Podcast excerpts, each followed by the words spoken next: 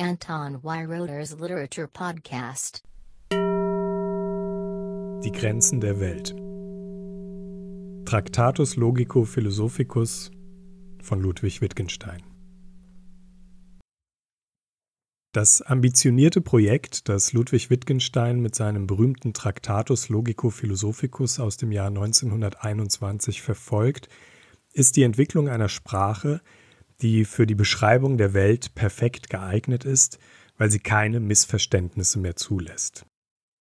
Wittgenstein war fest davon überzeugt, dass es sich bei den scheinbar unlösbaren großen philosophischen Problemen einfach um sprachliche Missverständnisse handelte, die daraus entstanden, dass die Philosophen zur Formulierung ihrer Probleme im Wesentlichen die herkömmliche Alltagssprache benutzten, mit all ihren Zweideutigkeiten und sonstigen Fallstricken in eine klare, unmissverständliche Sprache übersetzt, würden sich diese philosophischen Rätsel sofort selbst auflösen, glaubte Wittgenstein. Im Vorwort betont er ausdrücklich, dass er Ideen des Buches dem Einfluss Gottlob Freges und Bertrand Russells verdankt. Frege war ein deutscher Mathematiker und galt als der wichtigste Logiker seit Aristoteles.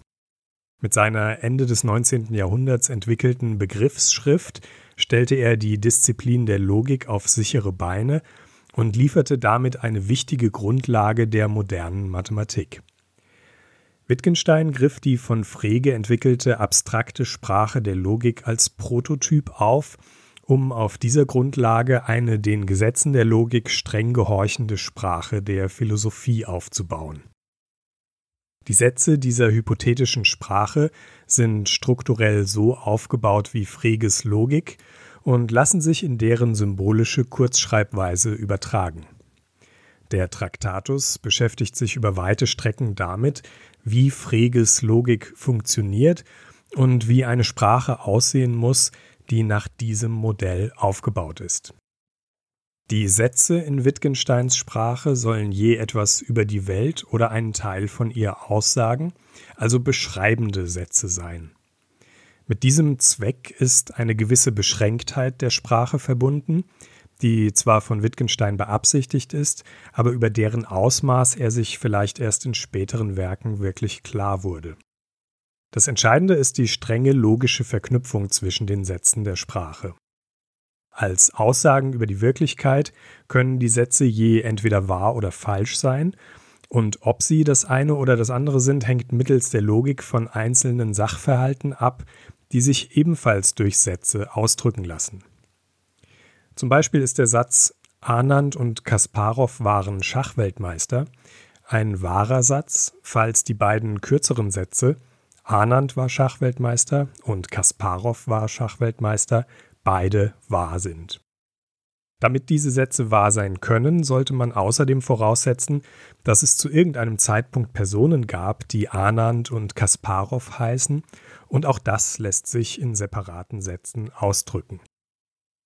Unter diesen zusammenhängenden Sätzen gibt es laut Wittgenstein nun auf einer untersten Ebene einfachste Sätze, die sogenannten Elementarsätze, die jeweils nur einen Sachverhalt beschreiben und nicht weiter von anderen Sätzen abhängen.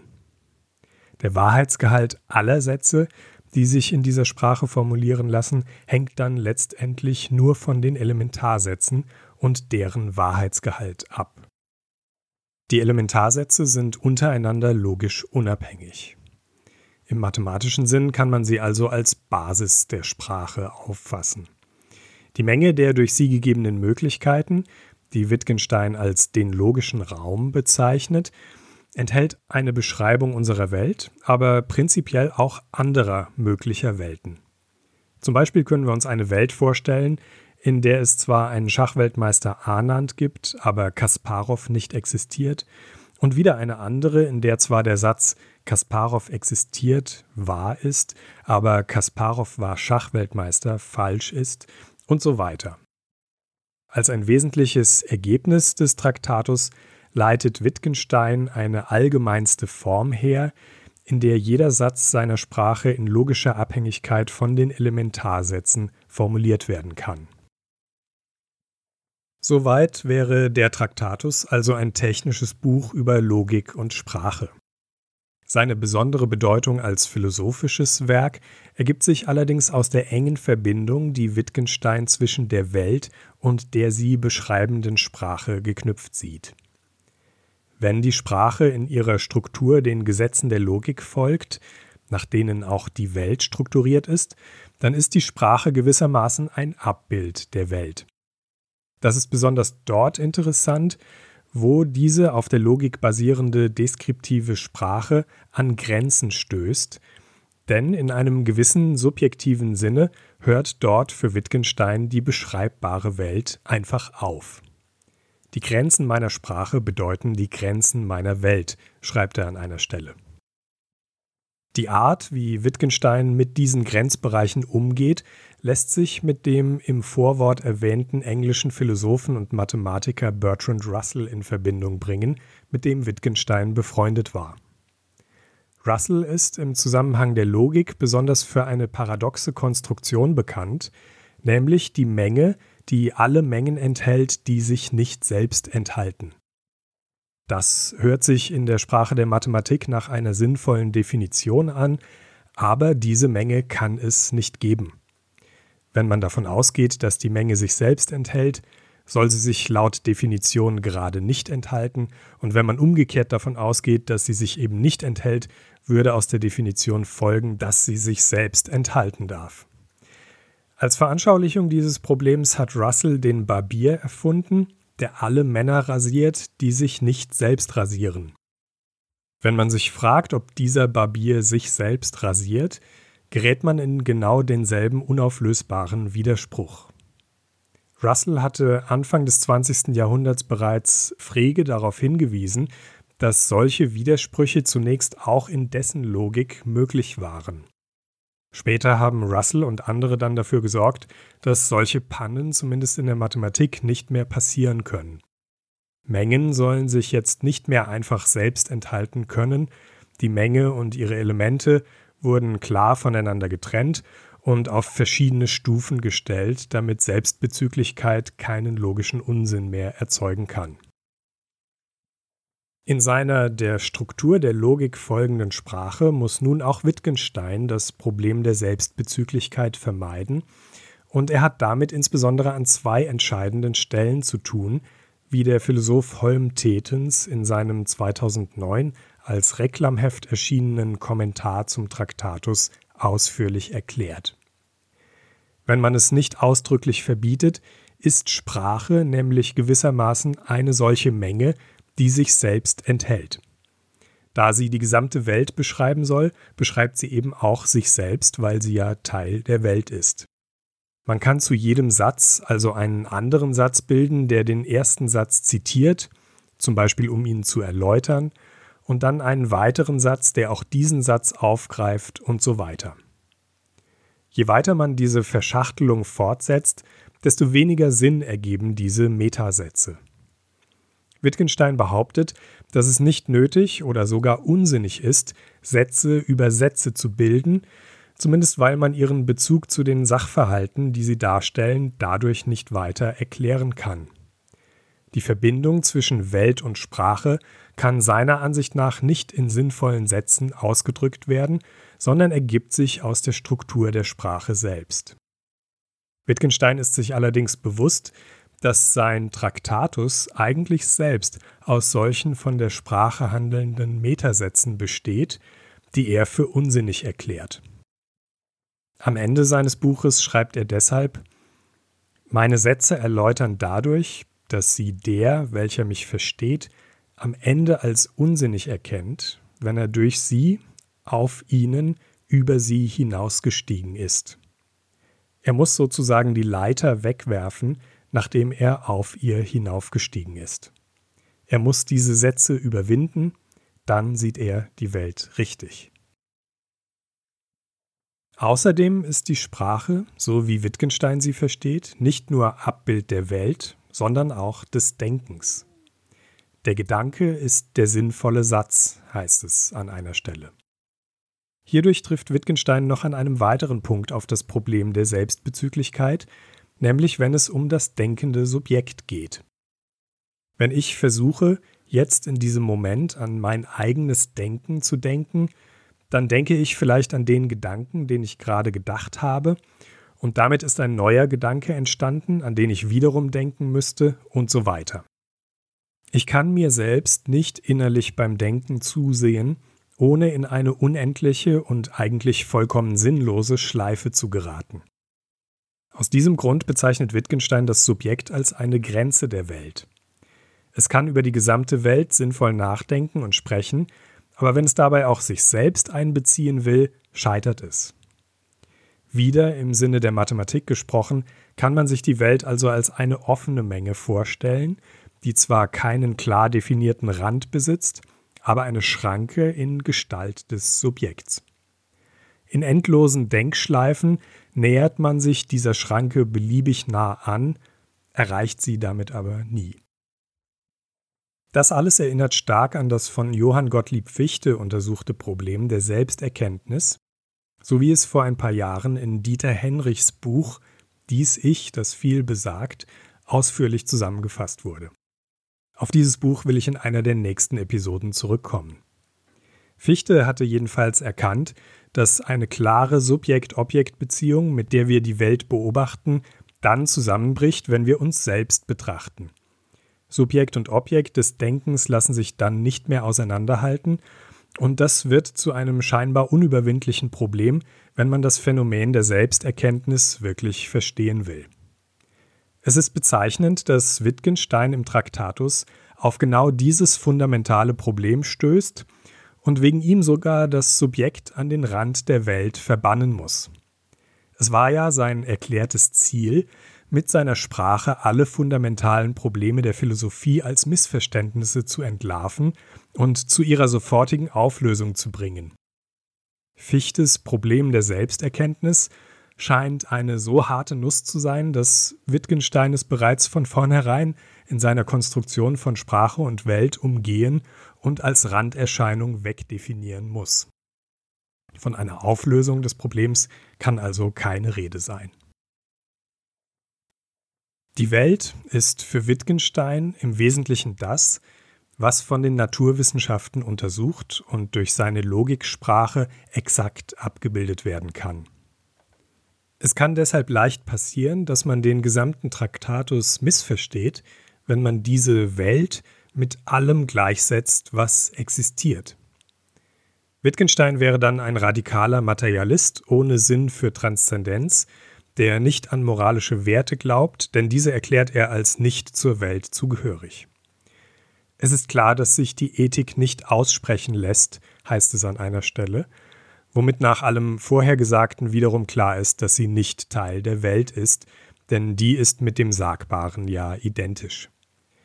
Für Wittgenstein hat die Welt aber nicht nur Grenzen, sondern, wie er am Ende des Buches andeutet, glaubt er auch an etwas jenseits dieser Grenzen.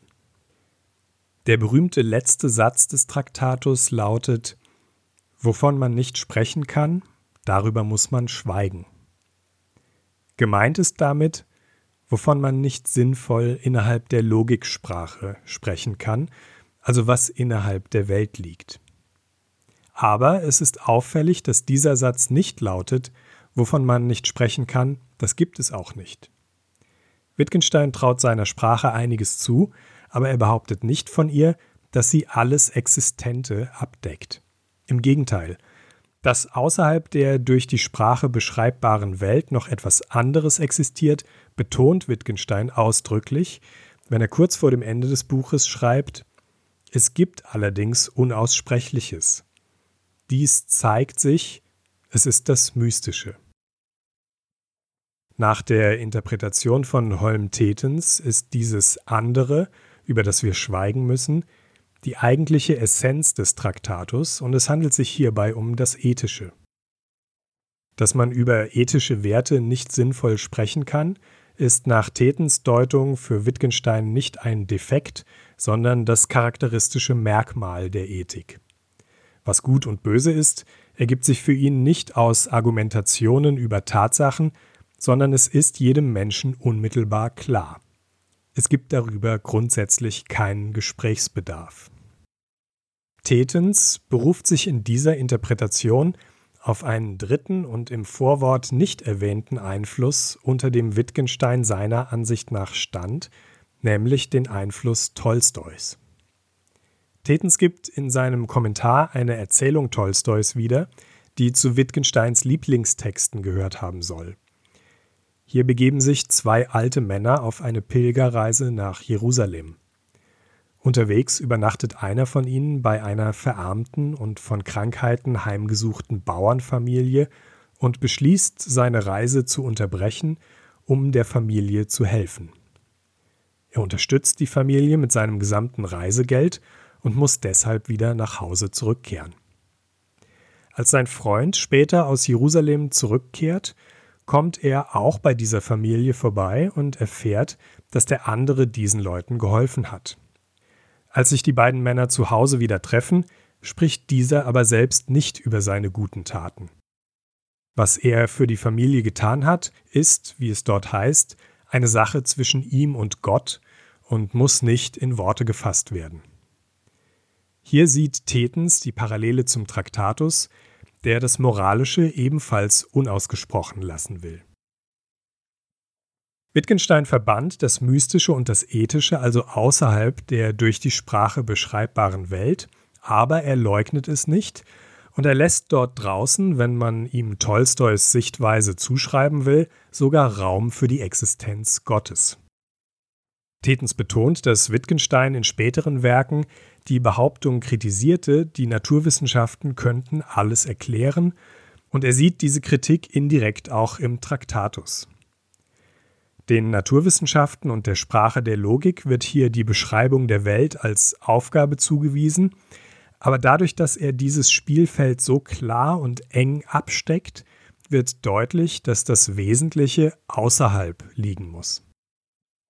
Überraschenderweise lässt sich in diesem Buch mit seinen trockenen, streng durchnummerierten Sätzen und logischen Formeln also ein Text über das Unaussprechliche, Transzendente erkennen. Tetens zitiert Wittgenstein hierzu mit dem an anderer Stelle geschriebenen Satz Ich bin zwar kein religiöser Mensch, aber ich kann nicht anders, ich sehe jedes Problem von einem religiösen Standpunkt. Ich persönlich musste beim Lesen des Traktatus immer wieder an die Informatik denken, die es beim Erscheinen des Buches noch nicht gab. Im Computer ist ja, genau wie es Wittgenstein vorschwebte, die Welt oder zumindest ein Teil von ihr mit Hilfe einer streng den Gesetzen der Logik folgenden Sprache abgebildet und gewisse Probleme werden dadurch im wahrsten Sinne des Wortes automatisch gelöst. Wittgensteins Denkweise zeigt, dass die Zeit für diese Erfindung Anfang der 20er Jahre schon reif war und es ist einleuchtend, dass die Väter der neuen Technologie durch Wittgenstein inspiriert waren. Zum Beispiel ist bekannt, dass Alan Turing später in Cambridge in Vorlesungen von Wittgenstein saß und mit ihm diskutierte. Über die Philosophie schreibt Wittgenstein im Traktatus Die richtige Methode der Philosophie wäre eigentlich die, nichts zu sagen, als was sich sagen lässt, also Sätze der Naturwissenschaft, also etwas, was mit Philosophie nichts zu tun hat, und dann immer, wenn ein anderer etwas Metaphysisches sagen wollte, ihm nachzuweisen, dass er gewissen Zeichen in seinen Sätzen keine Bedeutung gegeben hat. Was Wittgenstein hier beschreibt, ist genau die Rolle des Compilers einer Programmiersprache, der den eingegebenen Code eines Programmierers überprüft und eine Fehlermeldung zurückgibt, wenn eine der verwendeten Variablen nicht deklariert wurde. Zumindest nach seiner damaligen Denkweise, die sich später ändern sollte, wäre der Computer in Wittgensteins Augen der perfekte Philosoph gewesen. Der 1951 verstorbene Wittgenstein erlebte diese Erfindung zwar noch, wird ihre Bedeutung und unsere heutigen Möglichkeiten, auf Logiksprachen basierende Modelle der Welt zu erschaffen, wahrscheinlich nicht erahnt haben. Tractatus Logico Philosophicus ist insgesamt also weit mehr als das trockene Logikbuch, als das es anfangs erscheinen mag. Das kurze Buch ist ein dichter, tiefer Text über die Welt als Ganzes und sogar über das, was sie übersteigen mag. Es ist eine Vision der kommenden Automatisierung des Denkens, über das, was sich aussprechen und heute in Programmiersprachen abbilden lässt. Und weil es über das, was sich nicht sagen lässt, eben doch nicht ganz schweigt, ist es auch eine Andeutung von Ethik und Mystik. Anton Weiroder's Literature Podcast